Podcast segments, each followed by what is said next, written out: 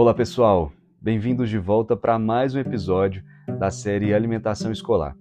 Hoje, nosso tema será a oferta das frutas, das verduras e dos legumes. A gente sabe que eles são muito importantes para uma alimentação saudável, não é verdade?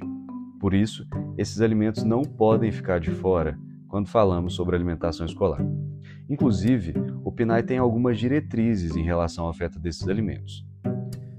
Estudantes do período parcial devem receber semanalmente dois dias de fruta in natura e três dias de hortaliça.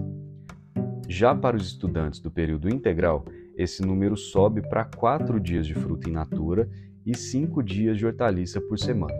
Ou seja, tem que ter hortaliça na alimentação escolar todos os dias.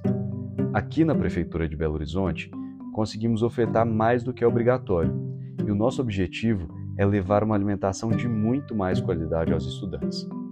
As frutas que eu mencionei antes são sempre in natura, mas além disso, temos também as frutas no cardápio, na oferta de sucos, de vitaminas e de bolos. As verduras e legumes são servidas no almoço, em tortas e em refeições.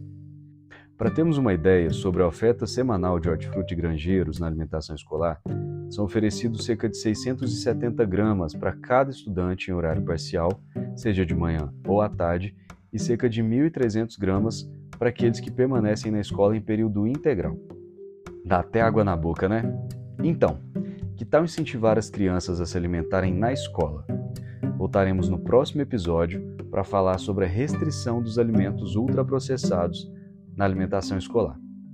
Conteúdo produzido pela Subsecretaria de Segurança Alimentar e Nutricional da Secretaria Municipal de Assistência Social, Segurança Alimentar e Cidadania da Prefeitura de Belo Horizonte.